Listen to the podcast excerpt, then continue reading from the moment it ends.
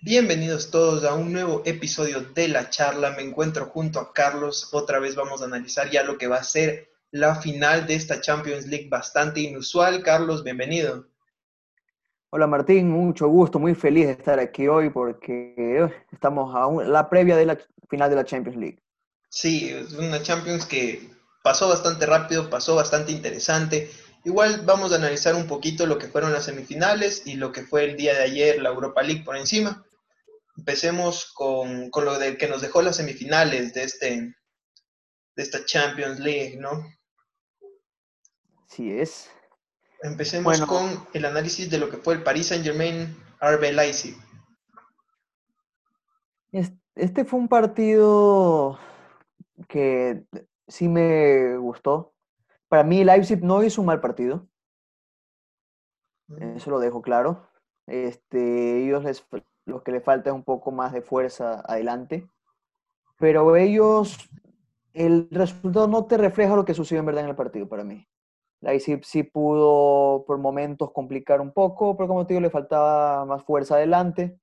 Y ya sabemos que parece también los jugadores que tiene, entonces eso te hace cambiar también. sí, se notó bastante la, la, ausencia de Timo Werner adelante. El Leipzig creaba varias jugadas, pero faltaba un buen finalizador ahí que esté atento a esos, esos descuidos que estaba dando la defensa del, del Paris Saint Germain. Pero de todas formas, a mí me parece que el Paris Saint Germain fue superior, al menos en lo que fue el desarrollo del, del partido de la mitad de la cancha para arriba, ¿no? Cuando tenían que atacar, me parece que el Paris Saint Germain fue más preciso, eh, más directo a lo que tenía que hacer. El Leipzig con esa, esa mentalidad de salir jugando siempre también se complicó un poco. Eh, uno de los goles salió de un error ahí, de un, mal pase. Entonces yo creo que también eso sí fue un, una falla para, para el Arbe Leipzig. Sí, creo que sí. A lo mejor, como tú dices, en cartas, el, el Paris, por supuesto, fue mejor. Pero, como te digo, siento que pudo haber existido más pelea con alguien más fuerte en, en la zona ofensiva de Leipzig. Sí, pero bien merecida la clasificación de todas formas del Paris Saint-Germain Estamos frente a una final interesante porque en el otro lado se enfrenta al Bayern Múnich que ha sido una máquina total en esta Champions League. Una máquina que ha hecho ya 42 goles en 10 partidos. Solo superados por el Barcelona en la temporada del 95-96, creo, no, no estoy seguro bien la temporada. Algo así. Pero... Pero tomar en cuenta que ese Barcelona jugó los 16 partidos. Así es. No, y otra, el Bayern está invicto en esta edición de Champions. También. Esa es otra. Y el, y el París, el único partido que perdió esta temporada fue contra el Borussia Dortmund, otro alemán. De todas formas, que, que sí te cuento un poquito, ¿no? Que, que se han, han, podido llegarle. Y como analizábamos, el Leipzig logró llegar al, al arco y le faltó definición, es algo que al Bayern no le falta. El Bayern cuando te llega al arco te hace gol. Fijo prácticamente se puede decir eso. Sí. Un partido también de semifinales que fue más o menos interesante el inicio, los primeros 20 minutos, se veía que el Lyon se estaba eh, alzando, revelando un poco, tratando de sorprender, pero se pesó la jerarquía y no pesó los jugadores que, que no son estrellas por una razón. Por alguna razón es que los jugadores están en el, en el Lyon y no están en el Barcelona, en el Real Madrid, en el United, ¿no? Es, se notó. Marca la diferencia. Sí. es. Igual el Bayern goleó una vez más, 3-0. Sí, pese a sí mismo al Lyon en buena eh, trama del partido, no lo vi mal. Pero esto lo que te marca es la, es la diferencia. El Bayern tiene prácticamente tiene prácticamente, por decir, cuatro o cinco delanteros, que son tipos que te definen desde cualquier parte. y, Y, pudieron haber sido más de tres, ¿no? Hay varios, varias jugadas que mismos jugadores del Bayern se interceptaban en la pelota, o sea, se les golpeaba, varios tiros de Goretzka. Eh, sí, sí hubieron varias oportunidades para que el Bayern aumente más también la, la diferencia que había y se nos viene una, una final muy interesante que ya vamos a analizar, pero mencionemos por encima antes de pasar a lo que fue a lo que va a ser la final de Champions, lo que fue la final de la Europa League, que ya tenemos a un seis veces campeón en el Sevilla, un campeón que está invicto en las finales, todas las finales que ha jugado en Europa League las ha ganado. Así es, como yo te comenté el podcast pasado, creo que esta copa es al Sevilla como la Champions ha sido para el Real Madrid. Sí. Porque en los últimos años el, poderío del Sevilla en esta copa ha sido fantástico, simplemente. Al principio era como que sí, la volvieron a ganar y dale, dale, pero te diste cuenta que los tipos siempre la pelean al final, como dicen, no han perdido ninguna final. Y también a tomar, y también a tomar en cuenta bastante, algo que a mi, a mi forma de ver fue así, la falta que causa el primer penal del, a favor del Inter era una de expulsión y después sería el mismo jugador el que causa la jugada para el autogol de Lukaku. Entonces tal vez estaríamos en un panorama diferente si es que eso hubiese sido una tarjeta roja directa. Creo que sí, puede ser. Pudo haber sido un factor que pudo haber cambiado el destino del partido. Pero bueno, así es la jerarquía a veces, muchas veces en esta copa. El Inter pudo haber hecho lo suyo, a lo mejor se equivocó con tenos cambios. Y pienso que te puedo decir en un 70% que Conte no sigue en el Inter. No cumplió ninguno de los objetivos. Sí, la verdad es que bastante que desear. Lo de Conte tuvo todo para ganar la, Serie A y la dejó ir. Tuvo todo para ganar la Europa League y la dejó ir. La Copa también creo que. Tuvo. La Copa también creo que, la perdió. Eh, no, la Copa Italia se jugó entre Juventus y Lazio. Juventus y Lazio. Pero llegó a semifinales, a semifinales creo el Inter. A semifinales llegó, sí. El Napoli me parece que fue quien los eliminó. Entonces, peor así, o sea, no logró ninguno, ningún, ninguno y con una plantilla muy buena. No entiendo la idea de Conte de sentar a Eriksen, siento que es un jugador que te puede cambiar el partido. Eh, no sé, lo, hace, lo hizo jugar muy poco, como tú dices, se equivocó en los cambios. Realmente no creo que Conte vaya a seguir en, el Inter tampoco. La cosa es, ¿qué pasa con Eriksen? A veces eh, me he puesto a pensar eso desde el Tottenham. ¿Por qué Eriksen no era titular? Pásalo acá lo mismo. No sé qué pasa con Eriksen. ¿Qué ven los técnicos ahí? ¿Qué será que hay algo atrás en los entrenamientos que ven en Eriksen que no resulta? No sé. Con Pochettino pasaba lo mismo. No se mete al esquema. No entiendo. Y era un jugador que tenía una proyección enorme. Para mí el tipo aún es un crack. Tiene una pegada de primordial a nivel europeo, porque no todos tienen esa pegada que tiene. Tiene buena precisión, buen de hecho, todo. se esperaba de Eriksen que sea lo que hace De Bruyne ahorita, que sea lo que ah, es De Bruyne, exactamente igual se esperaba de, de Eriksen y, quedó debiendo. Tal vez le faltó un técnico que te ayude a desarrollar eso, ¿no? Como pudo haber sido un Guardiola, si Eriksen se hubiese ido a un equipo dirigido por un Guardiola, un Mourinho, tal vez te ayuda a cambiar ciertas cosas, ¿no? Son técnicos que te brindan un poquito más. No, quién sabe si es simplemente una cuestión es de actitud. También. Puede ser. También. Ser.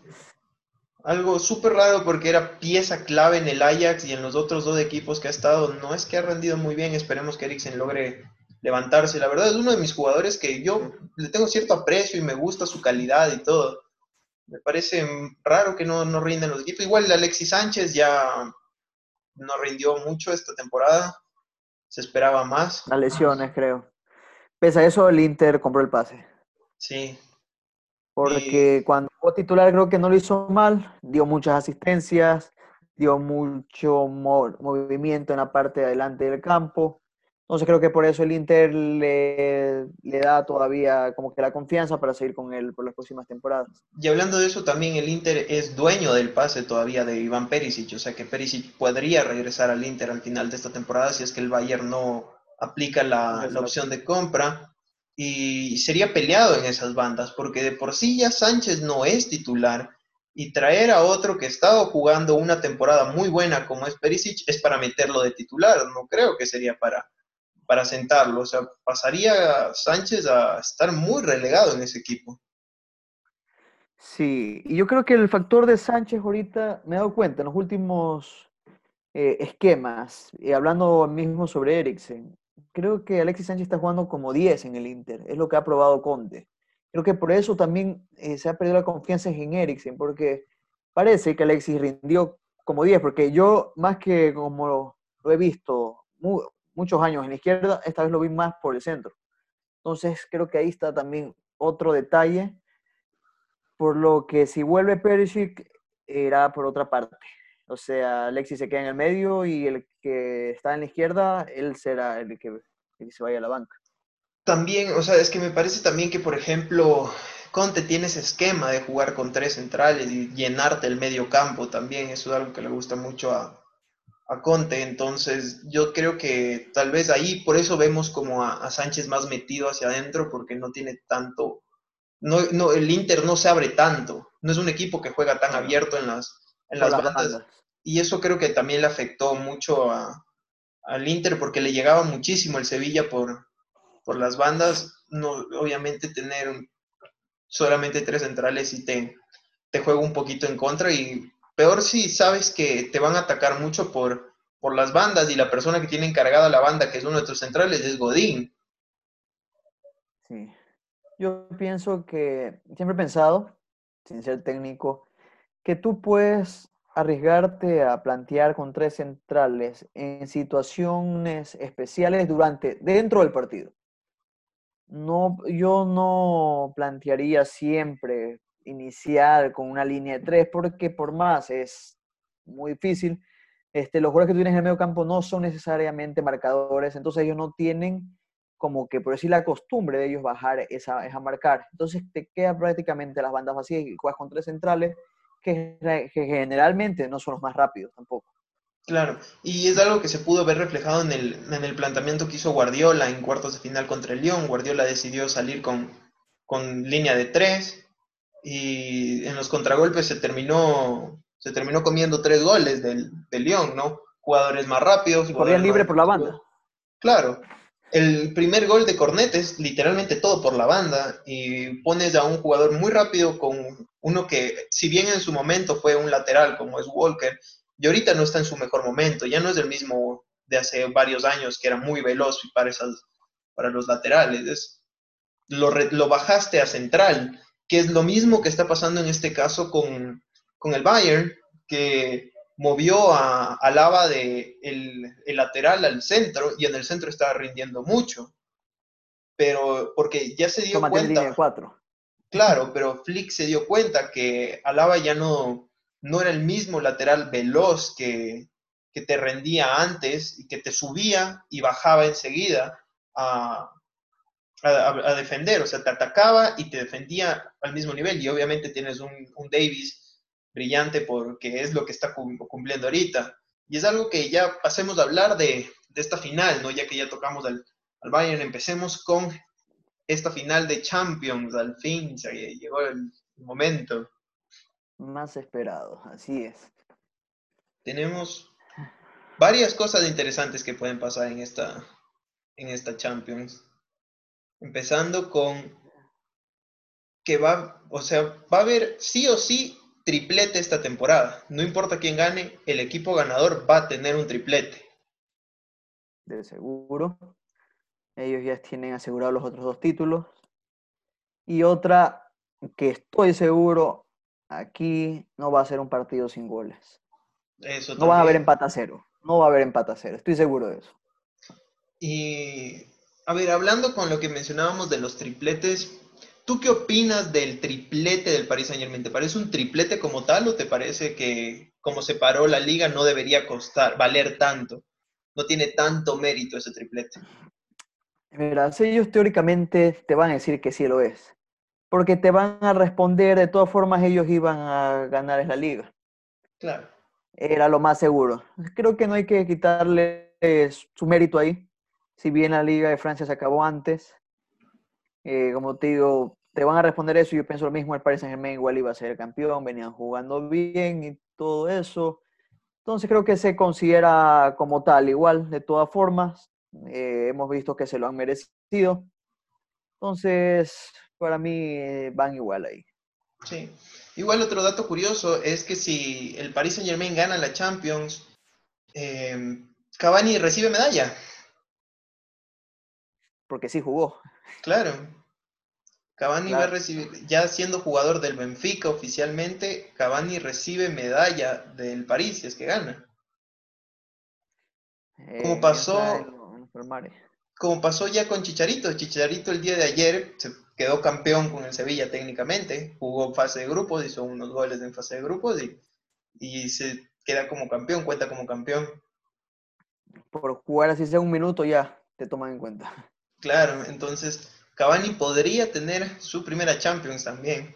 Y también. ahora, analizando lo que va a ser el partido, ¿cómo ves tú este encuentro entre dos máquinas del ataque, que son ambos equipos, con tridentes brillantes? Esta, es la parte que me gusta. ¿Por qué? Porque yo considero una cosa, el mediocampo del Bayern me parece mejor. ¿En qué sentido? Mantienen un equilibrio ofensivo y defensivo al mismo tiempo. ¿Qué es lo que pudo reparar el Paris Saint-Germain el último partido? Este, a diferencia que con el Atalanta, el Paris Saint-Germain te planteó un mediocampo de más creación, de más de filtración de pases.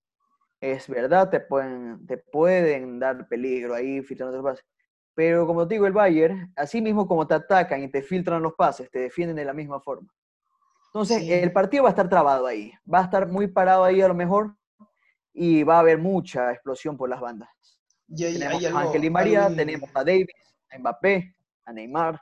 Algo interesante que, que también se está, se está planteando es que se sabe que justamente esta batalla del medio campo va a ser importante y Flick está pensando en cambiar el esquema y poner a Pavar de titular para que Kimmich pueda jugar en el medio campo junto a Goretzka, porque te va, a dar, te va a dar más recuperación y más creación que lo que te puede dar Tiago. Tiago te crea mucho, pero te recupera muy poco.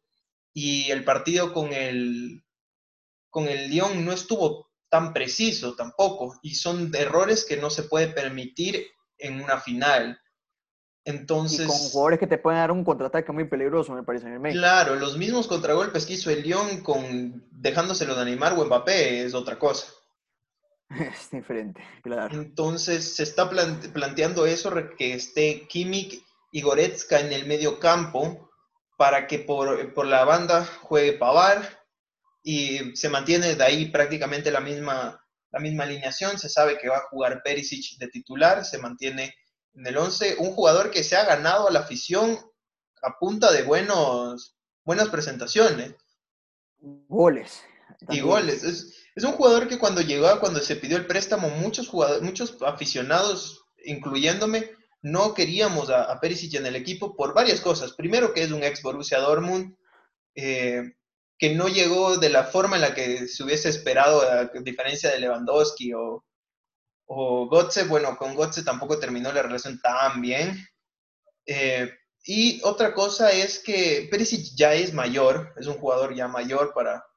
Y se supone que el Bayern estaba en un proceso de rejuvenecer, de rejuvenecer el equipo, de hacer un equipo nuevamente competitivo y una de las personas que traen es un préstamo de una persona ya mayor, que supuestamente sus mejores momentos habían pasado, porque en el Inter no es que estaba brillando tanto para que lo haya cedido el Inter, es porque no le estaba yendo muy bien. Pero es un jugador que conoce el medio, conoce el ambiente, te aporta eso que a lo mejor los jóvenes no tienen. Y te aporta la garra. Jugadores que tienen equilibrio, exacto, es experiencia pura. 31 años, ha sido mundialista, te aporta bastante. Y es un jugador que se ha ido ganando a la, afición con, los, eh, partidos que iba haciendo. Al inicio era Coman y Nagri los titulares y ahora los titulares es Perisic y Nabri. Nabri sí es inamovible. Eh, pero Perisic le ha ganado a Coman y le ha ganado a Cutiño. Porque Cutiño también puede jugarte por, por esa banda. Sí. Y, les ha, y, les ha, ganado. Y se ha ganado la, la posición de titular. Y yo creo que aunque mucha gente no le está dando la importancia que merece, yo creo que Perisic es un jugador a tomar mucho en cuenta en esta, en esta final, porque es un jugador que te presiona mucho arriba, te hace que generes errores al, momento de salir, y eso va a causar que el, el París o juegue al balonazo o tenga bastante presión. Y es un punto que se le puede dar al Bayern. Y acompañado con Müller, los dos huelen los goles, los dos te huelen el gol. Y te están presionando y presionando. Sea para anotar o para asistir. Sí. Tienen una lectura de juego increíble ellos. Ahora, ¿y tú qué opinas sobre ya lo que viene pasando hace tiempo? Que Paris Saint-Germain lo ha puesto a jugar a Marquinhos como 5, en una línea de 3 de medio campo. ¿Cómo, cómo, lo ves ese cambio de posición? Le para, está para, dar ese equilibrio que yo te digo, ¿no? Sí. Le está rindiendo. Es un cambio que, que Tuchel lo vio y le está rindiendo, le está resultando. Está haciendo un, un cambio efectivo, está dándole esa recuperación. Está haciendo de Casemiro, así lo veo. Está haciendo el trabajo sucio en el medio campo y al mismo tiempo generando ciertos pases y un poco de, moviendo las, riendas allá atrás en ese medio campo, conteniendo bastante bien. Y yo creo que es algo que el París necesitaba. Así es. Igual eh, Marquinhos es impecable en, el juego aéreo. Ya lo ha demostrado. Y lo que yo pienso es que, ¿qué es la función de él? Como yo te dije al principio de esto, te dije que al Prince a lo mejor le falta eso defensivamente. Solo tiene una línea de tres pero él, eh, él va a ser, él es el 5 fijo cuando, en cuanto se plantea en el campo, para darle liberación tanto, que para mí va a ser titular otra vez Leandro Paredes con Ander Herrera. Claro, porque... ¿Para qué? Para que ellos puedan subir un poquito más y proyectar los pases. Sí, ya se mencionó que Berratti todavía no va de inicio y tampoco se parece que va a Keylor todavía.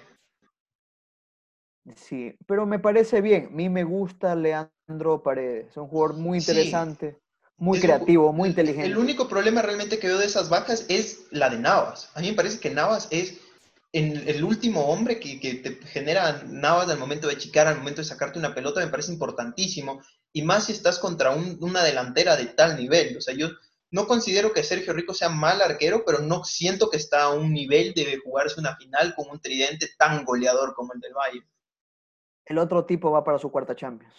Exacto. O sea, y estás hablando... tres o cuatro, no me acuerdo. Y es, que tres, es, la, es la, cuarta final, si no me equivoco. Entonces, sí. Y esto, se está hablando, del, está hablando de la delantera que le metió ocho al supuestamente mejor arquero de, la actualidad, que es Ter Stegen. solamente atrás de Oblak, creo. Sería Oblak el, el top número uno. Seguramente pero está hablando, bueno, así se como sea, Ter Stegen es un top 3 mejores arqueros del mundo. y estás viniendo, está hablando de la delantera que le metió 8 goles y también viene de meterle 3 goles a uno de los mejores arqueros de la Champions, que fue Anthony López, que... Totalmente. O sea, es algo que también te va a pesar muchísimo, muchísimo a la hora de... Los nervios. Sí. Los nervios. O sea, es que se te El ya sabe cómo jugar esto se te para un Lewandowski adelante y sabes que ese man te va a liquidar o se va a buscar el gol. Se, eh, Keylor Navas me parece que es más frío a la hora de, hacer ciertas esas, situaciones, piensa rápido, es un jugador que te puede, o sea, te puede hacer varias atajadas que, te salven el encuentro. Eh, atajadas de campeonato, o sea, yo digo, el tipo ya sabe jugar estas situaciones, los nervios no lo van a comer a él en el Real Madrid lo demostró, o sea, en el Real Madrid por eso ganó las Champions que ganó y demostró con tranquilidad que es un arquero muy seguro, es uno de arquero muy bueno, nivel mundial completamente. Nunca se sintió menos, ni cuando llegó Courtois se sintió menos, el tipo siempre estuvo fresco, tranquilo. Me parece que, a mí me parece que esa es una baja importante que tiene el, el París. Pero esperemos que no sea así, no sea baja, si vaya a titular. Eh, aún está en veremos, aún no está totalmente descartado, tampoco está confirmado, está en un stand-by todavía. Creo que mañana se va a decir eso a última hora. Claro, son esas pequeñas cosas ya en, el desarrollo, que en el desarrollo del partido te pueden aportar algo igual. Ya que estamos hablando de arqueros, hay que hablar de, lo, de Manuel Neuer, que madre mía, se recuperó completamente cuando todos lo daban acabado, todos lo daban como retirado, ya que, que no había mucho tiempo más para Neuer, está demostrando que es un clase mundial todavía, 2020, seis años, siete años después de su, de, su, de su cúspide. Yo, no, yo nunca tuve dudas de él. Lo que se dijo, este, creo que se, este, se puede decir que la gente interpretó mal la situación de él. Si él no estaba en la élite fue por, fue por cuestión de lesiones, por nada más, no fue porque él bajó el nivel. Sí, este tipo, para mí ha sido el mejor que los últimos 10 años que yo he visto. Por encima de todos, de Casillas, de Bufón, de toditos. Para mí es así.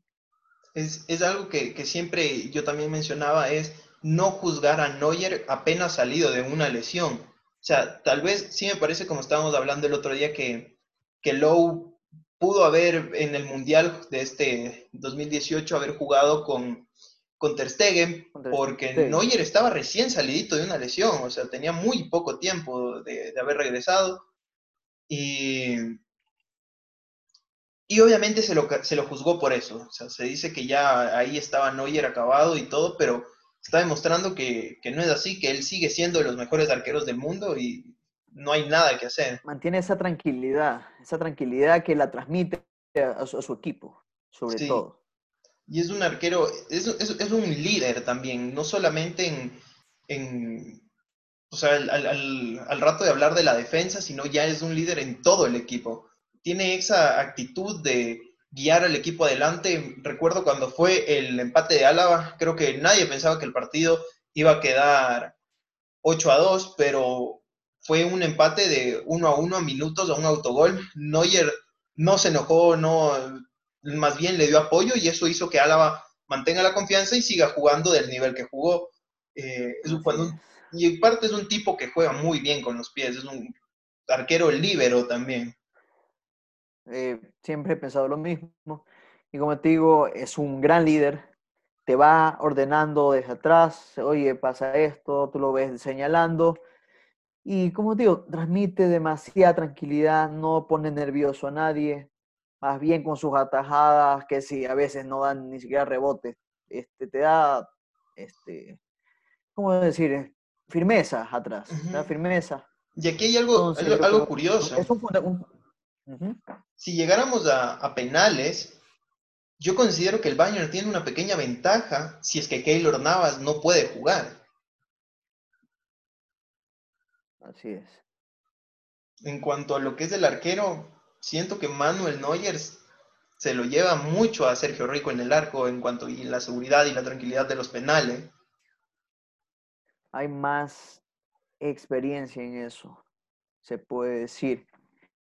Eh, al otro pienso que lo van a comer los nervios, cosa que no pasará es con Manuel Neuer. Algo curioso también estaba leyendo es que el, el Bayern está pensando en posibles penales, cómo se filtró, cómo serían los, los, anotadores más o menos. Eh, Lewandowski se piensa que iría primero, después eh, los tres seguros que están es eh, Perisic, Müller, y se está viendo si es que los otros penales lo patean Álava y Neuer. Y Nabri no. Nabri no. Se habla de Manuel Neuer. Dicen que los entrenamientos es un muy buen cobrador de penales. No lo dudo. Entonces sería muy importante también eso. Sí, estoy de acuerdo. Y ahora, viéndonos otra vez al otro equipo, me parece importante resaltar un jugador que para mí será una llave, como ya lo ha sido, y es Ángel Di María porque ya sabe que estar en estas instancias, que resultó ser sumamente importante el partido pasado, que no le tiene miedo a nada, que puede ser peligroso para el Bayern Múnich también. Sí, y otra, otro dato curioso, que hay varios datos curiosos en esta final, es que si Ángel Di María eh, logra ser el jugador del partido de esta final, va a ser uno de los pocos jugadores, o el único jugador creo, o no, dos jugadores creo que han pasado, no sé, que ¿Ya? Podría ser man of the match en dos e, finales, en dos equipos diferentes. Ya fue en la final en Lisboa mismo, eh, con el Real Madrid ante el Atlético, y podría repetir esa hazaña ahora en la misma ciudad donde recibió su Champions, pero de mano del Paris Saint Germain, ¿no? Sí. Yo pienso que él va a ser un jugador muy importante. Tenemos a un campeón del mundo, con a muchos campeones del mundo en este partido. Eso es un detalle a resaltar. Por, este, del lado de los dos equipos. O sea, ya, ya sabemos que tenemos jugadores con experiencia en finales, que saben ponerle es la seriedad necesaria al caso y asimismo tomar con la, una frialdad si hay algún momento malo durante el partido. Ahora, ya poniéndole un poquito de, humor y todo, ¿tú qué piensas que, sean los recuerdos que tiene Thiago Silva después de haber visto a Müller prendido como fue en el, ese Mundial del 2014? Recordar que él era uno de los centrales de, que se comió siete goles. Así es. Eh, yo te lo pusiera así, el tipo se ha de quedar, como te digo, hablando de los memes, queda pensando como una imagen de guerra, como un veterano de guerra, porque lo que pasó fue traumático. Sí. Fue en Brasil. Y... Entonces, creo que... Y veo, y veo otra vez a un equipo alemán meter ahora ocho y saber que la final le toca contra él otra vez, ¿no? Justamente es algo que, que tú y yo conversamos eh, justamente para los cuartos de finales de aquí mismo en el, en el podcast de los recuerdos de Guatén, de si Guatén se logró curar o no. Martín, te cuento algo, te cuento algo porque me entró como que la duda. Thiago Silva no estuvo presente como titular en ese partido. Te lo cuento, ni siquiera estuvo en la convocatoria. ¿No jugó en el Mundial? Fue Dante David Luis. David Luis se me acordaba. En el 7-1. ¿No lo jugó Thiago Silva? No está Tío Silva ni en la banca, te cuento. Error de nosotros. Dante. Dante, que era un jugador que estaba en Alemania en ese entonces, exacto. Pero no, no estaba Thiago Silva. Te digo, el 11 fue Julio César, Maicon, David Luis Dante, Marcelo, Luis Gustavo, Fernandinho, Hulk, Oscar Bernard y Fred adelante. Recordar que Neymar está con una lesión en la columna. Lo lesionaron. Zúñiga. Terrible Brasil. Qué feos nombres de selección. Qué feo Brasil. En serio, creo que es el peor Brasil que he escuchado en los últimos 20 años. Si no es más. Y quienes entraron al cambio fueron Paulinho, Ramírez y William. Terrible. Terrible, fatal. Pero eh, falla nosotros no estuvo Thiago Silva, pero es bueno, entonces eh, sabemos que está curado, no viene psicológicamente tocado, no se le filtraron a él los siete goles. Exacto, no, él, no estaba. Pero, por más, es brasilero, él lo sintió. hay que dejarlo claro. Y, bueno, y como hablamos otro día, como dices, con Boateng, parece que él, sí se recuperó, parece. Sí, lo veo más seguro, pero ahora, ahora viene la prueba de fuego. La velocidad de Boateng ya no es la misma y va a tener que enfrentar a dos jugadores rapidísimos. A tres. Tres jugadores rapidísimos. Porque Di María es rapidísimo también. Sí. O sea, vamos a tener un frente a frente muy interesante. Vamos a ver a, otro exjugador del Bayern, a Bernat, eh, tratar de, de cierta forma, demostrar que él es clase mundial, que no tiene nada que envidiar, porque eh, Bernat salió del Bayern porque no estaba rindiendo, no estaba siendo utilizado y la verdad es que no se lo ha extrañado mucho. No me parece un jugador de otro mundo, en lo absoluto. En absoluto. Siempre lo voy así. Pero acá es titular. Creo que ha rendido. Va a venir algo muy interesante. Vamos a tener duelos interesantes por el duelo Mbappé-Davis va a ser maravilloso. Ahí, va, ahí vamos a ver realmente cuál es el jugador con bola más rápido que hay actualmente. Yo creo que, yo creo que Davis sigue siendo más rápido que Mbappé. Me arriesgo a decir eso y espero no equivocarme. Es que he visto tantas recuperaciones de Davis partiendo con mucha desventaja y, aún así alcanzando el balón que me arriesgo a decir que si parten igual sí le gana eh, Davis a Mbappé. Sí, ahí lo que puede variar es una, una cuestión técnica. Eh, Davis obviamente tiene gran técnica y todo, pero el otro es un killer adelante. Y no solo killer, me expresé mal, es una persona tipo muy técnico que, se, que te, va, te va a gambetear uno, dos, tres jugadores. Y creo que la, que la diferencia va más por ahí que en velocidad. También, también, pero me refiero a la hora de un contragolpe donde la velocidad es clave, ¿no? Eh, siento que... puede, en eso podría Davis alcanzar a, Mbappé y evitar ciertas cosas, o al menos hacer que el, contragolpe no sea tan fulminante, no sea de dos toques, no sea de una corrida de Mbappé, un centro y un gol. O sea, no. la cosa es que lo, lo va a estar molestando ahí. Sí, va a estar incomodándolo un poco. Igual vamos a tener otro duelo también interesante que, va a ser, no, como, no un duelo como tal, porque van a estar de, lado a lado, pero sí en cuanto los premios individuales, que es Neymar contra Lewandowski.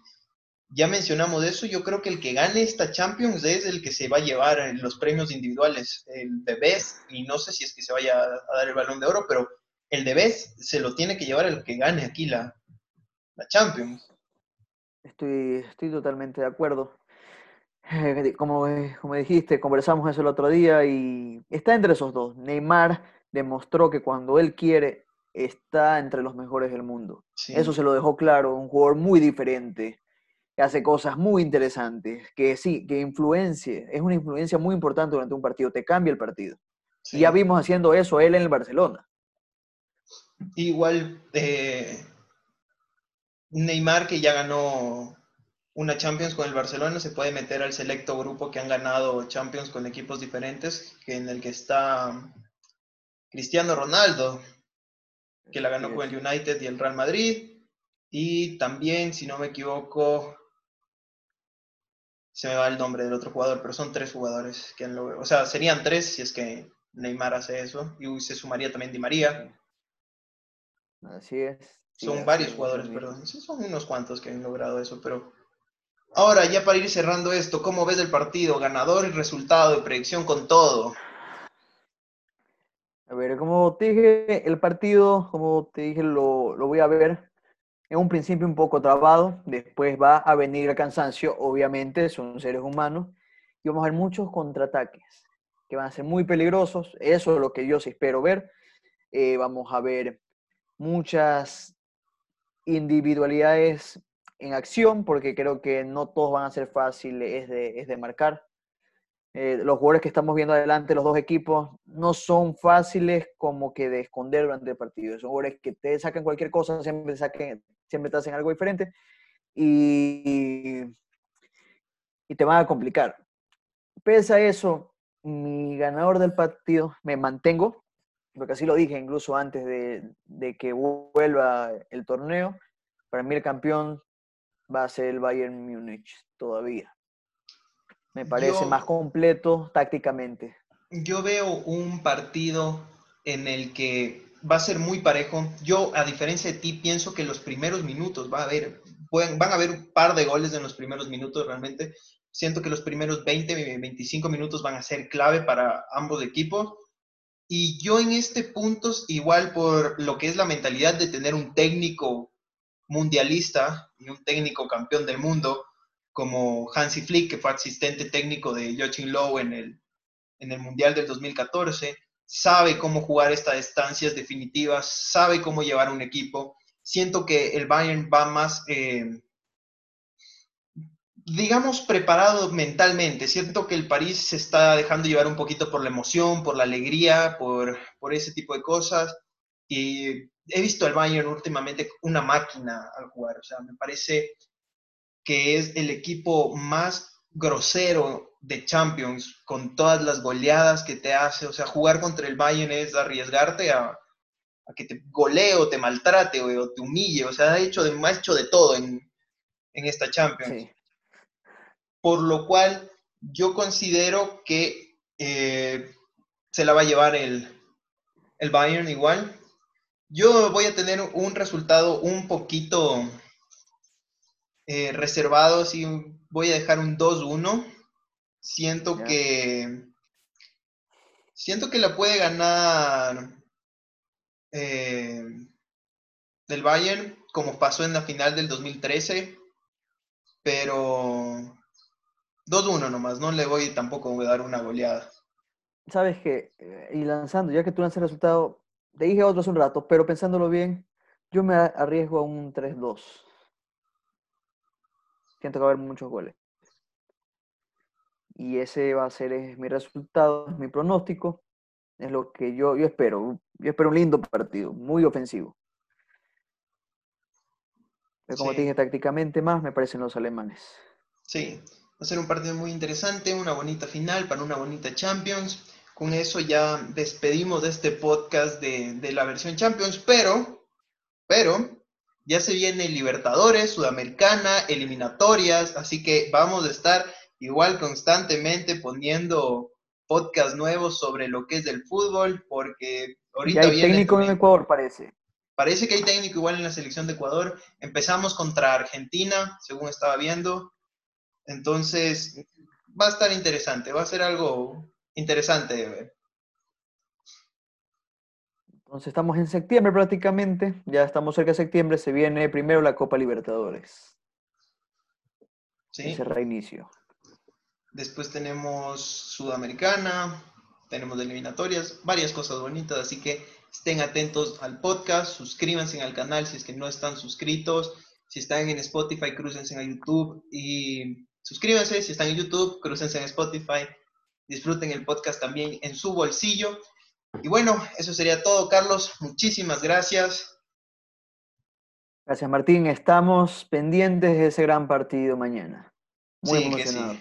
Y estaremos aquí hablando también de lo que fue esta final, lo que nos dejó la final y analizando un poquito eso. Esto fue la charla. Muchísimas gracias. Nos vemos en la próxima.